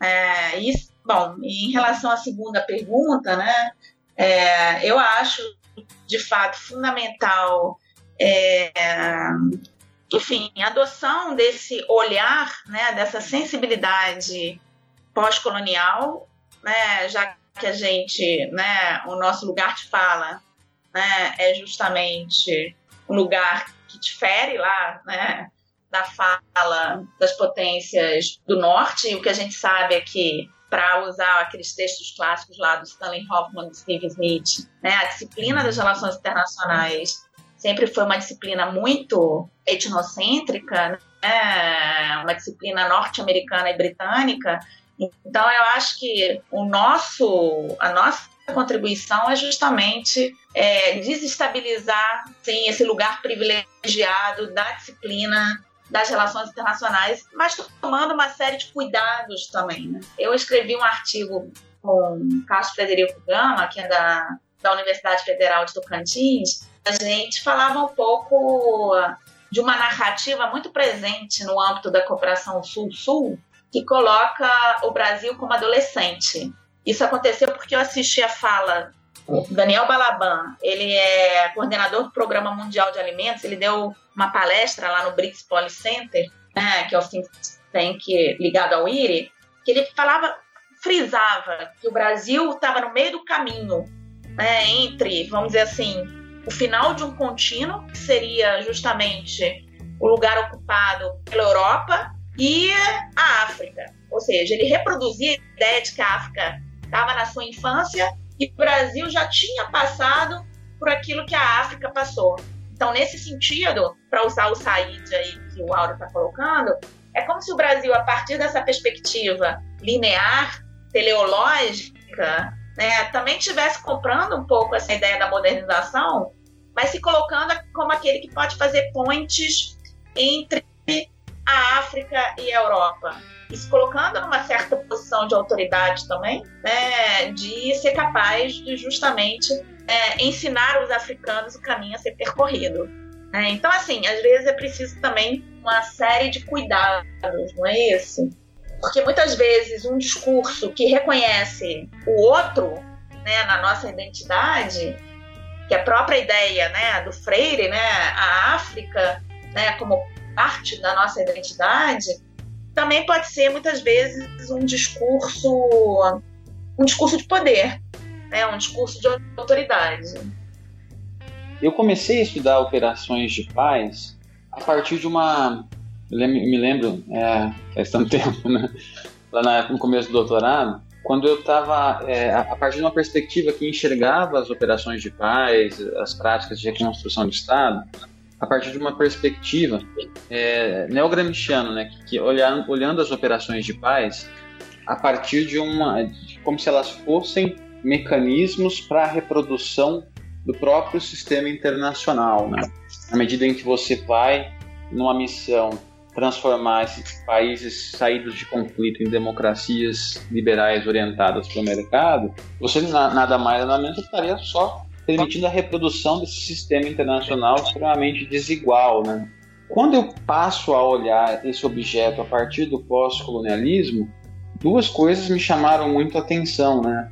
A primeira, que acho que foi o que eu mais procurei fazer ao, na, ao longo da minha tese, foi entender como é que se, é, é, se justificavam essas práticas né, de reconstrução de Estado, por exemplo. E aí, à luz da literatura pós-colonial, eu estava vendo que a narrativa né, da, de reconstruir Estados ela era uma narrativa extremamente semelhante ao discurso colonial, tal como o Said, o Baba é, haviam formulado, né? Porque é, você pega esses países e você argumenta que esses, de, esses países estão na situação em que estão, essa situação de fracasso estatal, porque eles têm problemas endógenos, né? Os problemas deles são de natureza essencialmente doméstica, né? E quando você é, encaixa isso a partir de uma literatura pós-colonial que eu estava utilizando na época, o que eu estava vendo era que a, essas justificativas, essa narrativa do fracasso estatal, ela acabava construindo esses países da mesma forma como o colonizador construiu o colonizado. Ó, o colonizado é uma população problemática, degenerada, e esses problemas dessa população degenerada têm fundamentos raciais, e essa conjuntura é que justifica a conquista e o estabelecimento de sistemas administrativos para controlar essas populações. Né? Então, eu peguei esse insight e procurei analisar isso é, ao longo da tese de doutorado. E aí, o segundo ponto que essa literatura me, vem me ajudando até hoje é um ponto que a Marta já chamou a atenção anteriormente, que é sobretudo a questão da resistência. Né? Como é que as populações locais elas em alguma medida, elas res, resistem e tentam subverter é, essas práticas intervencionistas de países é, como os Estados Unidos, como a ONU, a OTAN, como é que esses países, é, é, essas populações, na verdade, elas resistem a essas ações intervencionistas. E é por isso que agora, uma das minhas agendas é justamente tentar entender essa é, é, essa subversão do projeto liberal que as operações de paz e essas práticas de reconstrução de Estado elas levam adiante, né? Como é que ocorre, o que tipo de, na verdade, que tipo de paz é construída a partir do contato entre esse projeto liberal e essa e, e, e, e as, a, as ações de resistência e, as ações de subversão dessas populações locais. Isso demanda um puta de um trabalho, né? Desculpa o palavrão aí. Mas isso dá um baita um trabalho porque aí te leva a tentar entender a agência local. E aí, pra gente, o acesso a isso é muito difícil. É, você ir ao local, fazer pesquisa, aí te, te, te força também a conhecer metodologias que você não está, pelo menos eu não estava acostumado a, a utilizar, por exemplo, é, etnografia, né, participação observante, esse tipo de coisa. E, é, e, sem contar né, o outro fato, que é justamente a gente conseguir recursos para fazer esse tipo de pesquisa num, num país como o nosso, que está cada vez dando menos a, a devida atenção para a educação, né, para a pesquisa. Uhum. Mas esses são as, os dois pontos que me, me chamam muito a atenção para minha agenda de pesquisa, né? Da primeira questão. Da segunda questão que o Felipe chama a atenção, aí é, é eu queria aproveitar o gancho para colocar uma questão que uma colega nossa da rede que a gente tem sobre pós-colonialismo, eu até posso falar um pouquinho, é, que uma colega nossa, ela, sim, ela sempre costuma lançar, né, a professora Luciana Balestrin, lá da Universidade Federal de Pelotas, né, ela, a, Luciana ela argumenta em alguma medida, é, existe em alguma medida um paradoxo dentro do pós-colonialismo, né, sobretudo talvez, a, acho que ela, a crítica dela talvez esteja mais direcionada, sobretudo agora aos, ao pós-colonialismo, ao, ao que se chama dos decoloniais, que são os autores latino-americanos, né, é, esse paradoxo é o fato de que grande parte das, das teorizações desses autores, e, e, e que inclui a sua popularização e divulgação, esses autores eles não estão é, em países do, do, que a gente chama de sul global, né? Muitos desses autores tiveram que ir para grandes centros, né? Uhum. Estados Unidos e Europa, e não ficaram aqui, né? Ainda que esses autores se identifiquem como ah, são autores da diáspora pós-colonial, enfim, que tiveram que sair por um determinado conjunto de, de circunstâncias, é, esses autores eles estão falando, fazendo críticas, mas estão falando a partir de uma a partir de centros que são ainda é, estão no norte, né? Então aí ela vai chamar a atenção para toda essa, digamos, geopolítica do conhecimento em que um, uma ideia, na, na, visão dela, uma ideia que a gente, para ser popularizada, ela, ela, não, não, ela, não, ela, não, ela não consegue ser popularizada, popularizada se ela sair de Nova Delhi, por exemplo. Ela tem que passar por Nova York, por Washington, para daí se tornar popular, para daí ter apego, né? Essa é uma, da, uma das questões que ainda eu particularmente ainda me penso muito sobre isso, né? É, que é justamente o, o, o fato de que não basta só a pessoa, ah, fulano de tal ele é indiano, ele é uruguaio, ele é brasileiro, ah, então beleza, tá, a, a produção é plural, né? É, tem toda uma conjuntura que importa muito para essa produção desse conhecimento, né? E aí a gente se coloca, né? Qual que é o nosso papel, né? E aí assino embaixo o que é mato disso. Eu acho que o nosso grande papel é desestabilizar é, todas essas narrativas, mostrar o, o, o, lado obscuro dessas narrativas, né? E muitas vezes não são, são deixados de lado, né? Tem um, um livro muito bacana eu gosto muito do Eric Wolff, né, que ele chama A Europa e os Povos Sem História, né? Os povos sem história é uma frase, salvo engano, do Hegel, que ele dizia que tem Europa e alguns povos não, não têm história. Tem a conjuntura específica que Hegel disse, que eu não me lembro agora para não conseguir reproduzir. Mas o, o, livro ele vai mostrar justamente como é que a, a ascensão da Europa ela dependeu da, dos, desses de, de africanos, de asiáticos, para se sustentar. O Eric Wolff fez isso, Quijano faz isso, vários outros estão fazendo isso. Então acho que, em boa medida, a nossa tarefa é tentar pressionar, é tentar desestabilizar essas narrativas e, em alguma medida, fazer o que o, o Said disse uma vez num livro dele, tentar fazer uma leitura em contraponto, né? Mostrar que se tem toda essa modernidade aqui na Europa, que vem da Europa, isso dependeu da, de todo o colonialismo que existia lá na Índia, né? Então eu acho que a nossa tarefa, enquanto intelectuais do terceiro mundo, né, é tentar fazer um pouco isso. Né? Pelo menos essas são as minhas elucubrações aqui iniciais. É, eu queria chamar a atenção também para esse artigo da Luciana Balestrin, que eu acho que vale muito a pena ler, quem tiver interesse em entender melhor o pós-colonialismo, e ela fala um pouco mais sobre o, as perspectivas decoloniais, né? tentando mostrar a especificidade dessas perspectivas. É, foi publicado na Revista Brasileira de Ciência Política, chama América Latina e o Giro Decolonial.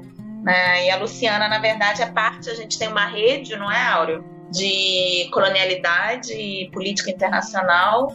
Até o Áureo está organizando um livro da rede a Luciana é, é uma das autoras do livro.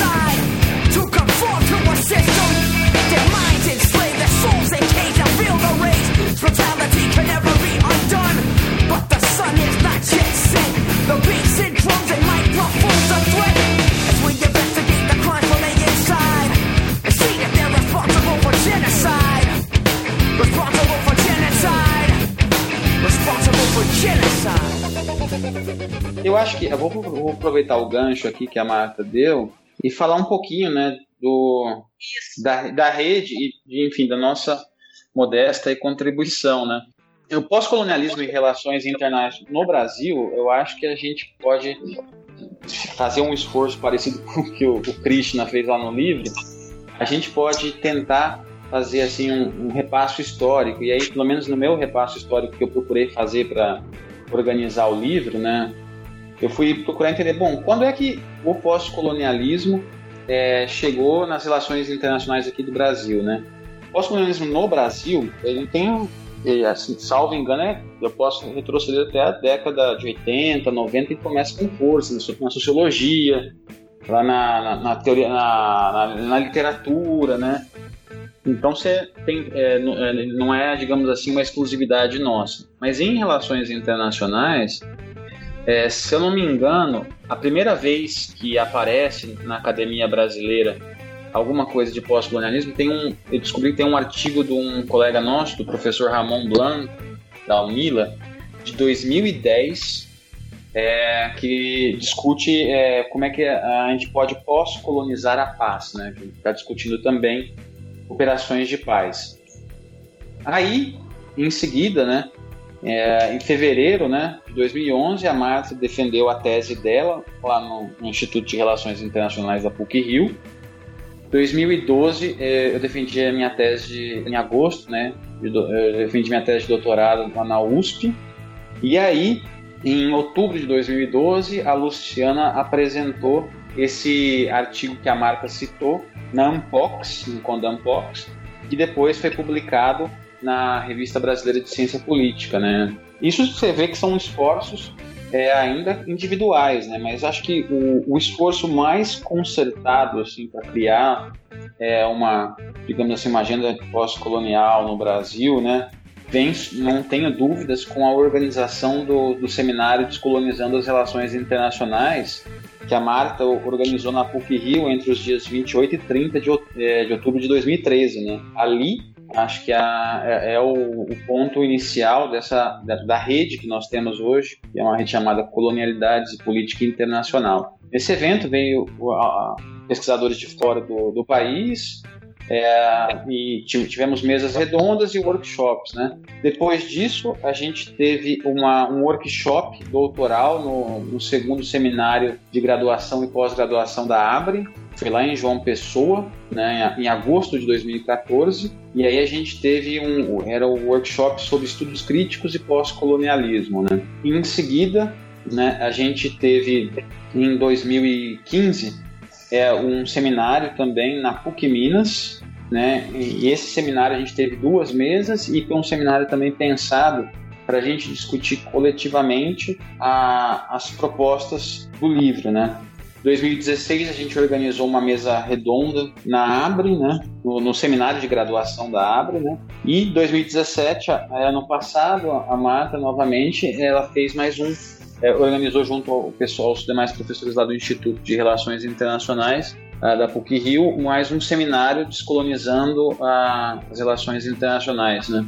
Então a gente vê que tem um agora, assim, de forma mais concertada, você tem um esforço de um conjunto agora mais, bem maior do uhum. que os iniciais de, é, de pesquisadoras e pesquisadores tentando mobilizar aí cada qual ao seu modo, né, ideias pós, é, de autores é, pós-colonialistas, né, para discutir temas de política internacional, né. Um dos é, resultados desse, desses, de todos esses esforços é o, o livro que a gente está tentando publicar, né. Ele está pronto, a gente tem todos os capítulos, a gente está agora nego tentando negociar com a editora é, a viabilizar a questão financeira, né? Precisa, precisamos de recursos para tornar, para imprimir e começar a publicizar cada vez mais aí o nosso trabalho. Bom, Áureo, então estamos aqui com as pedras fundamentais da, do pós-colonialismo no Brasil, né? Ah, acho que sim. Modéstia à parte. Não, mas brincadeira, brincadeira à parte, a gente, é, a gente tem um, um, grupo muito legal junto com a gente, né?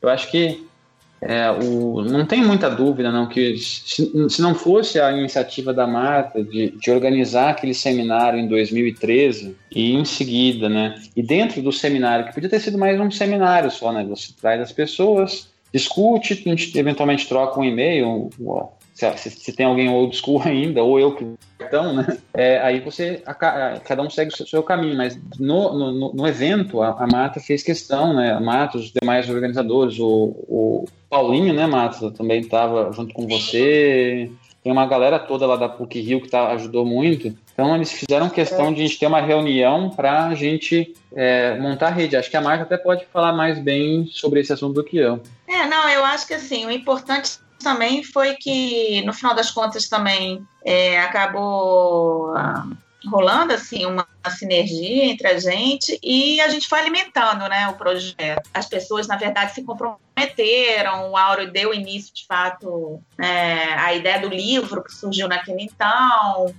o Leonardo Ramos, o Léo Ramos disponibilizou para a gente um workshop lá na PUC Minas, onde também teve uma discussão sobre o livro, quando ainda eram capítulos, é, esboços. Assim, eu acho que no final das contas foi um esforço de fato coletivo, né, que todo mundo se empenhou, se comprometeu. E agora a gente acabou de criar um grupo também de pesquisa no CNPq. Então eu acho que, que enfim, a gente está dando sequência. Daqui a dois anos a gente pretende fazer uma conferência, né, um congresso na PUC Rio, e aí seria mais um congresso internacional para apresentação de trabalhos, no estilo é, da ISA, no estilo da LASA, mais focado nos temas pós-coloniais e decoloniais. Parabéns. É, no que puder, vocês podem contar com a gente aqui para continuar divulgando o trabalho, esse tema tão importante. And so I began to realize that my American roommate must have, throughout her life, seen and heard different versions of this single story. As had a professor who once told me that my novel was not authentically African. Now, I was quite willing to contend that there were a number of things wrong with the novel, that it had failed in a number of places, but I had not quite imagined that it had failed at achieving something called African authenticity. In fact, I did not know what African authenticity was. The professor told me that my characters were too much like him, an educated and middle class man. My characters drove cars, they were not starving. Therefore, they were not authentically African. Eu ia fazer uma pergunta é, sobre o decolonialismo, né? Que vocês usaram esse tema, esse tema bastante, mas vocês é, um pouco acabaram respondendo na, de passagem, né? Que parece que é uma perspectiva dos autores latino-americanos, é isso? Isso, né? Eles disputam um pouco justamente né, essa origem da modernidade e da colonialidade, e eles vão justamente frisar um pouco a questão da conquista da América como, vamos dizer assim, um momento fundacional dessa colonialidade. Quando, na verdade, você tem a construção né, social do racismo que se coloca, vamos dizer assim, a serviço desse projeto colonial. É, eu acho que uma outra crítica, o Auro já fez essa, de que muitos deles estão em universidades estrangeiras, é também em relação ao fato de que a maioria desses autores é, decoloniais são autores homens. Né? Você encontra poucas mulheres ainda, por exemplo, a Lugones, mas a maioria deles, Quirrano, o Miolo, o Grosvogel, né? são autores são autores homens. É, e ainda poucos brasileiros, né? Nesse rol de autores decoloniais. Legal.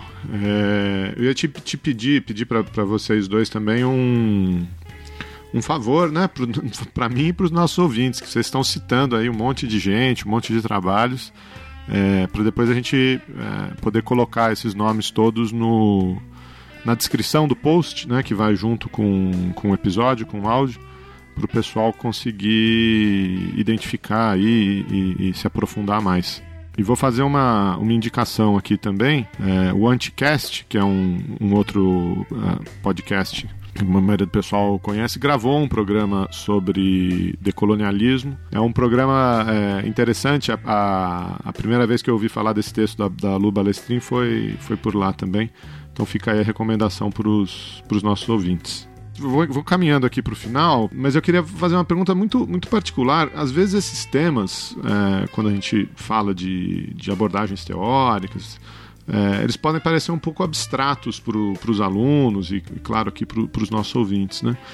É, em sala de aula, vocês têm alguma estratégia diferente, alguma coisa que vocês gostariam de, de, de, compartilhar aí, às vezes com filme, com literatura, com como que vocês tentam é, dar materialidade assim para os alunos que estão chegando nesses temas pela primeira vez? É, eu tenho uma boa dica que sempre dá certo, sobretudo, na verdade, a primeira vez que eu toco nos temas pós-coloniais, decoloniais, é na disciplina de Teoria das Relações Internacionais, quando os alunos estão chegando na, na pós-graduação. E eu normalmente eu dou um texto que é um texto do George Orwell, bem curto, porque, sei lá, tem duas laudas, alguma coisa assim, né, que foi escrito na década de 30, que chama O Abate do Elefante, ou Atirando no Elefante, né, que conta um pouco, algo que vai ser recuperado, inclusive, depois pelo X Nand. É, ele é muito interessante porque ele é um conto, né, então é acessível e que mostra um pouco o argumento do, do Nandi, que a colonização, na verdade, não tem efeito apenas sobre o colonizado, mas também sobre o próprio colonizador. Né? Na verdade, esse conto conta os dilemas de um policial da Birmânia, que ele se coloca diante dos colonizados que estão esperando que ele atire no elefante. E ele, na verdade, não quer atirar. Mas aí em função né, de toda essa expectativa que é depositada sobre o colonizador, é, da sua masculinidade, do seu poderio, ele não tem como não matar o elefante. Né? Então, o que o George Orwell coloca um pouco é, é que, na verdade, o próprio colonizador se tiraniza né, e destrói sua liberdade nessa empreitada colonial, porque ele tem que estar o tempo inteiro né, demonstrando essa masculinidade. Enfim, então é um texto bem interessante que toca na colonial e também acaba tocando na questão aí também de gênero. Eu normalmente eu, eu, eu uso algumas estratégias, né, para tentar é, trazer mais para o chão algumas dessas ideias, né. Na, na, primeira aula do curso de teoria 2 para graduação, né, eu sou responsável aqui na, na UFO, é, eu faço uma, uma apresentação geral dos alunos, né, é, para, para, os alunos sobre as, as, abordagens teóricas que a gente vai discutir ao longo do semestre. Daí, quando chega no pós-colonialismo, eu começo contando uma história para eles, né, que eu faz um tempo, faz muito tempo que eu, que eu vi e aí eu a, acho que faz algum sentido, né? É, uma vez eu estava lendo uma reportagem sobre o Miguel Nicoleles, né, aquele neurocientista brasileiro famoso, e, a, e eu lembro da, das pretensões que ele tinha de criar um. Era, era meio que um exoesqueleto para para paraplégicos poderem voltar a andar, e a ideia desse é, era fazer as pessoas voltarem a andar, e ele queria, a ambição dele era que o, o chute inicial da Copa do Mundo de 2014 fosse dado para uma pessoa usando esse exoesqueleto, né? Ah, ah, não sei se vocês lembram, teve isso de fato aqui na Copa do Mundo, foi muito rápido, o cara pegou, chutou e é, acabou, né? Mas aí o que me chama a atenção nessa história, nessa ambição dele, foi uma, foi uma coluna do, do Marcelo Rubens Paiva falando sobre essa pretensão do Nicoleles, né? Dentre os argumentos né, que o Marcelo Rubens Paiva é, dizia sobre essa pretensão, ele falava, poxa, é muito bacana isso, não tenho dúvidas, muitas pessoas paraplégicas assim como eu gostariam de voltar a andar, né? Mas é, essa, é, ele se perguntava, mas será que esse ex, junto com ex, esse exoesqueleto, vai vir, vai vir uma pessoa para me ajudar a colocar ele? Será que esse exoesqueleto vai ser é, tão desconfortável quanto eram aquelas botas ortopédicas e tal. E aí, por meio desse questionamento, ele falava: olha, o que está em jogo aqui é essa ideia de querer transformar todo mundo em igual. Ainda que eu queira, quisesse muito voltar a andar, eu quisesse muito poder ter o controle sobre minhas pernas, é, você está falando, é, é uma tentativa de transformar nós que somos paraplégicos aqui igual às outras pessoas, né? E aí ele estava questionando um pouco isso, né? Daí eu falei, eu peguei esse, essa coluna, né?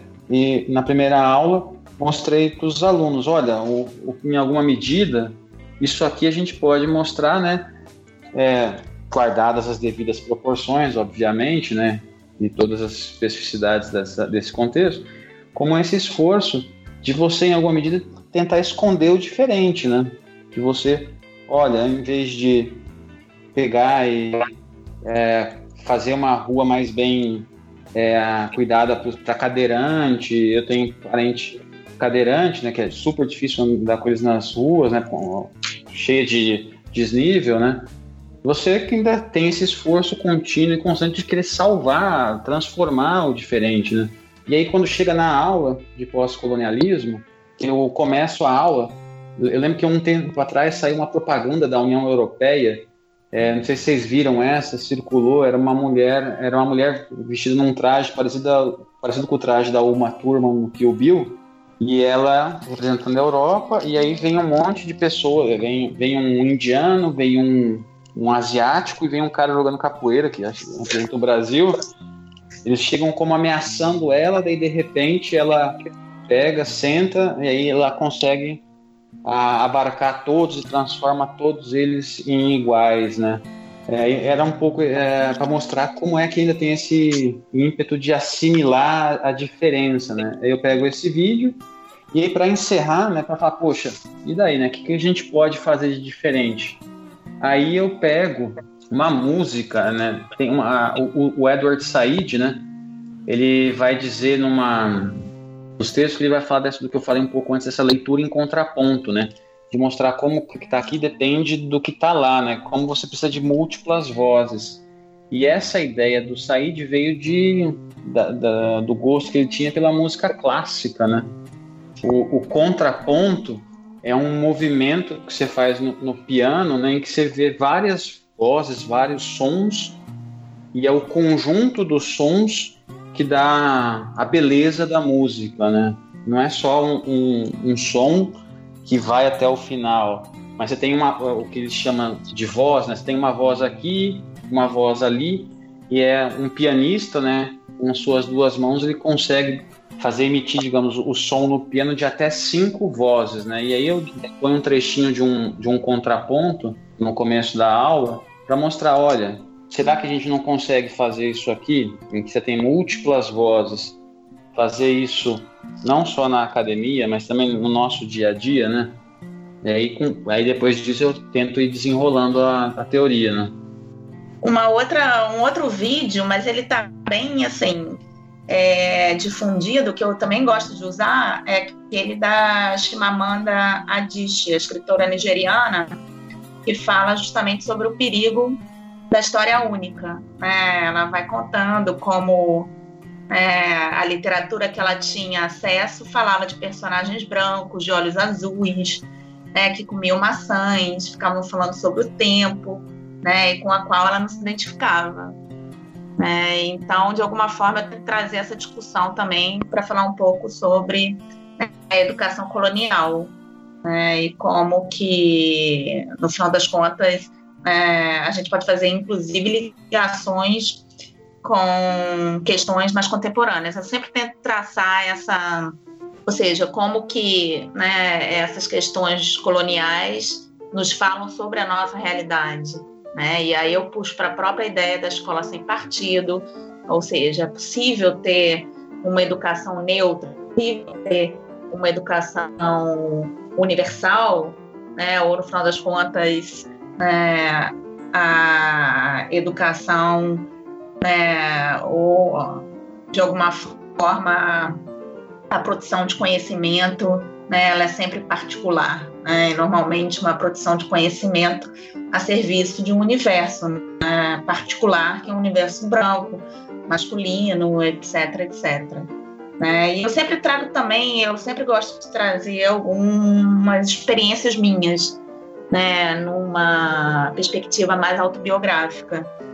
Então, por exemplo, eu sempre conto né, como que piadas nunca são inocentes, né? Eu estava, quando eu fui fazer minha bolsa sanduíche na Escócia, no segundo dia que eu estava lá, eu fui numa conferência sobre Somália, e aí me perguntaram, qual que é seu, o que, que você vai falar? Eu falei, ah, sobre a intervenção na Somália, a partir de uma perspectiva pós-colonial. Aí ele me perguntou, é, mas a Somália é independente desde 1960, por que continuar culpando o colonizador? Então, assim, eu preferi, na verdade, não, não responder, mas logo depois, sei lá, três minutos depois, ele fez uma piada super depreciativa em relação à mulher brasileira. E aí foi a minha deixa para falar, ó, é isso, toda vez que, né, que a gente continuar falando de forma depreciativa, seja sobre a mulher brasileira, seja sobre somalis, né, esse discurso em si é uma violência.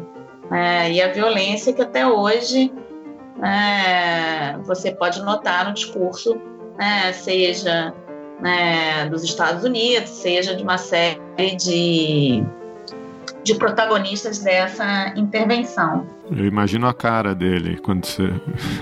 É, sim, eu acho que ele nunca mais falou comigo até o final da minha estadia lá na, em San Andrews.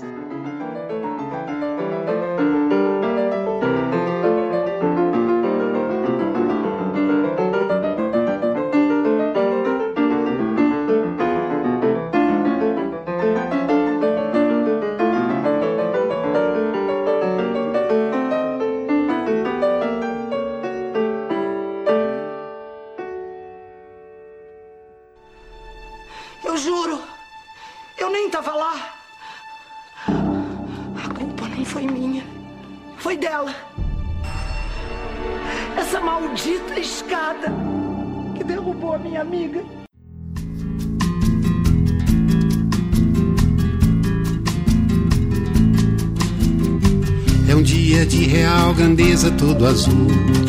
Um mar turquesa lá Istambul enchendo os olhos. E um sol de torrar os miolos quando pinta em Copacabana. Caravana do Arará, do Caxangá, da Chatuba, A caravana do Irajá, o comboio da Penha. Não há barreira que retém esses estranhos. Suburbanos, tipo muçulmanos do jacarezinho, a caminho do jardim de Alá. É o gente faz uma, uma pergunta aqui, uma brincadeira com, com o nome do, do podcast, é, que é a gente quer saber de quem que vocês chutariam a escada, né? E aí, lógico que a gente já está chutando a escada para o colonialismo é, e para essa mente civilizatória europeia, ocidental, o programa inteiro, mas é, fiquem à vontade aí para continuar nesse tema ou para mudar de tema, para contar alguma coisa pessoal, alguma coisa que não tem a ver com o programa. É, aqui o, o, espaço é de vocês. De quem que vocês chutariam a escada? Ah, eu acho que eu chutaria a escada ou da escada, né? É o Bolsonaro, porque e aí eu volto para a questão colonial.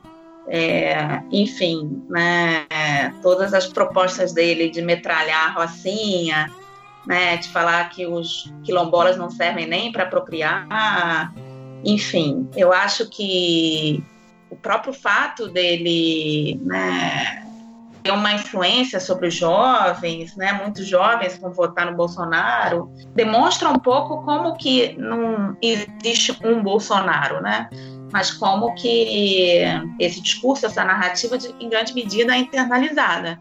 Né? Eu sempre coloco que em cada um que está pedindo a volta do regime, né, que está apoiando o linchamento né, nas ruas do Rio de Janeiro, que está se colocando contra a entrada de negros no sistema universitário, né, que não reconhece o direito das empregadas domésticas, em cada um deles há um Bolsonaro. É um pouco o que o César falava, né? ou seja, é, nos inúmeros cristãos burgueses, humanistas que estão defendendo o colonialismo né, e as práticas violentas do colonialismo, existe um Hitler.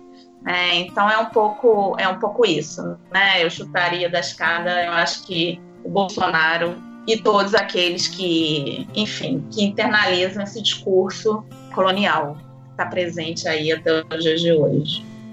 É, eu acho que eu vou fazer coro aí a Marta, fazer a chutar a escada do Bolsonaro, chutar a, escada de, acho, também de, de, de, todas essas práticas que a gente é, vê no dia a dia, que são uma temeridade aí, né? Eu estava vendo outro dia uma notícia que é, saiu na Folha de que o governo estava querendo fazer consulta genética pré-nupcial para saber risco de doença rara. Não sei se vocês viram isso.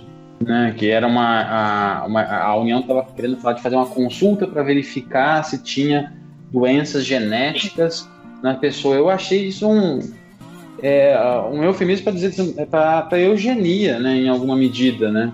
É, eu achei, eu dei uma lida na notícia e falei, meu Deus do céu, o que, que esses caras estão querendo, né? E aí você vê o Bolsonaro com esses discursos aí contra negro, é, contra é, homossexuais, você vê esse, o, essas medidas do governo agora, tais como essa que eu citei, descaso às populações mais carentes, eu acho que é, para consubstanciar tudo isso aí e dar um, um chute bem dado, eu é, me, me alio aí a Matis, vamos derrubar o Bolsonaro e todas essas práticas aí que é, vão contra a diferença. O, a sua fala, Marta, me lembrou um, um, áudio que eu ouvi, um podcast também que a gente recomenda sempre aqui, que é o Lado B do Rio. É, um programa falando sobre a intervenção militar, já acho que tem umas duas semanas e acho que foi o, o Fagner que, que mencionou durante o programa que quem apoia essa intervenção é, no Rio de Janeiro é, sem qualquer posição crítica, né, é, na verdade é, é, tão culpado desse, desse genocídio que, que pode acontecer é, quanto quem quanto quem ordenou, né? É, você achar que, que o aumento da repressão, que o aumento do uso da violência, de força letal, uh, que, que esses mandados coletivos, uh, tem, tem general na TV pedindo. É, pedindo salvo-conduto, né, pedindo que não haja outra comissão da verdade, como se essa comissão da verdade agora uh, tivesse sido suficiente. Né? É, quem apoia esse tipo de coisa, quem não consegue é, se perguntar qual é o problema, quais são as origens do problema, por que está sendo proposto esse tipo de solução, é, é tão culpado, é tão cúmplice, né? Uh, quanto quem está ordenando e quanto quem está na linha de frente matando, né? E aí é matando uh, essa população que, que, que, a gente sempre conhece, né? Essa população que sempre morre, né? A população pobre, a população negra, a população desprivilegiada, desprotegida uh, pelo Estado, que algumas pessoas acham que não deveria nem existir, né? Como o exemplo aí que o que o Auro citou de, de, de eugenia e, e, sei lá para onde a gente vai, né? Então só queria fazer coro aí as, as colocações de vocês. É, e, na verdade a decisão só foi tomada porque se sabia que haveria um aval, um respaldo né, por parte da população, já que uma das finalidades primeiras da intervenção é justamente uma finalidade eleitoral, né, por parte do Temer e por parte aí do PMDB. Né? Então, nesse sentido, né, não se faz essa intervenção isoladamente sem justamente esse, esse respaldo. Né? Mas, de alguma forma, né, essa intervenção só é possível né, devido justamente a todo a né, que, como dizia o Abdias do Nascimento, né, tá ligado a esse genocídio né, do negro brasileiro, né, que vem de tempos, né, que acredito que justamente a favela é o lugar por excelência da violência, da falta, do caos, é, etc, etc. Então, então é meio nesse, nesse sentido. É o bicho, é o bochicho, é a charanga. Diz que malocam seus facões e Em sungas estufadas e calções disformes. É, diz que eles têm picas enormes. E seus sacos são granadas lá das quebradas da maré. Com negros torços nos deixam em polvorosa. A gente ordeira e virtuosa que apela Pra polícia despachar de volta o populacho pra favela Ou pra Benguela ou pra Guiné. Bom, gente, de novo queria agradecer demais a presença de vocês é, que conhecem tanto do tema, é, falar aqui para os nossos ouvintes, explicar o, o pós-colonialismo e as, as suas implicações. Queria agradecer demais. Vocês tiraram aí, temos quase duas horas de, de gravação, dedicaram aí o, o tempo de vocês. É, desejar sucesso com, com a plataforma, com o grupo de estudos. Ah, se a gente puder ajudar aí na publicação do livro, a gente já se, já se dispõe de antemão. E é, o espaço aqui é de vocês. Se quiserem voltar a participar, mandar mais contribuições, sugestão de temas, estamos abertos. Super obrigado. Obrigada, Geraldo. Valeu, Geraldo, cara. Marta, Áurea, muito obrigado mesmo por toparem estar tá, tá aqui com a gente. O pessoal não sabe, né? Mas a gente tá gravando em pleno domingo, cara. Poderia estar tá assistindo o Domingão do Faustão, mas estão aqui com a gente. ah, obrigado, gente. Valeu. Valeu, valeu. Um abraço, ótimo. Valeu, Felipe. Abração, cara. Valeu. Suor que embaça os olhos e a razão. E essa zoeira dentro da prisão. Crioulos empilhados no porão. De caravelas no alto mar. Bater, tem que matar em grossa gritaria. Filha do medo, a raiva é mãe da covardia. Ou doido sou eu que escuto vozes, não há gente tão insana. Nem caravana, nem caravana, nem caravana guarará.